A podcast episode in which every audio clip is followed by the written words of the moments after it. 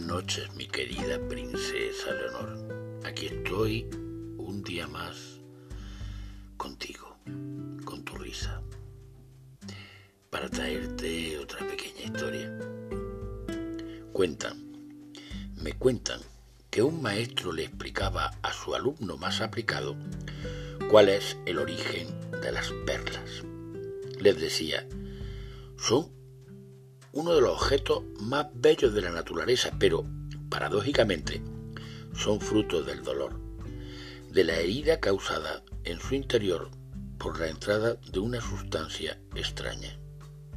Solo, solo hace falta que un diminuto grano de arena se introduzca en la concha para que las células del nácar que la recubre por dentro comiencen a hacer su lento trabajo, cubriendo capa tras capa el cuerpo invasor para proteger la parte indefensa de la ostra.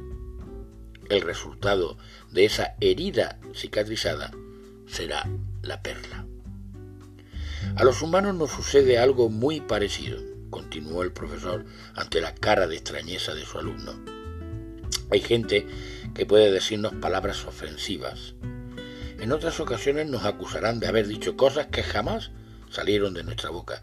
Incluso podemos ser objeto de otra forma de rechazo, la indiferencia.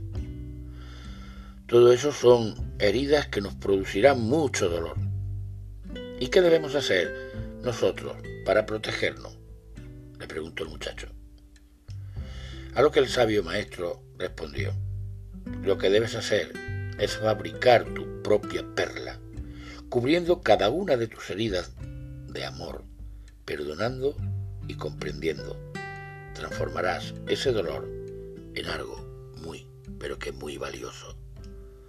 Muy buenas noches, mi querida princesa Leonor, y sigue sonriendo.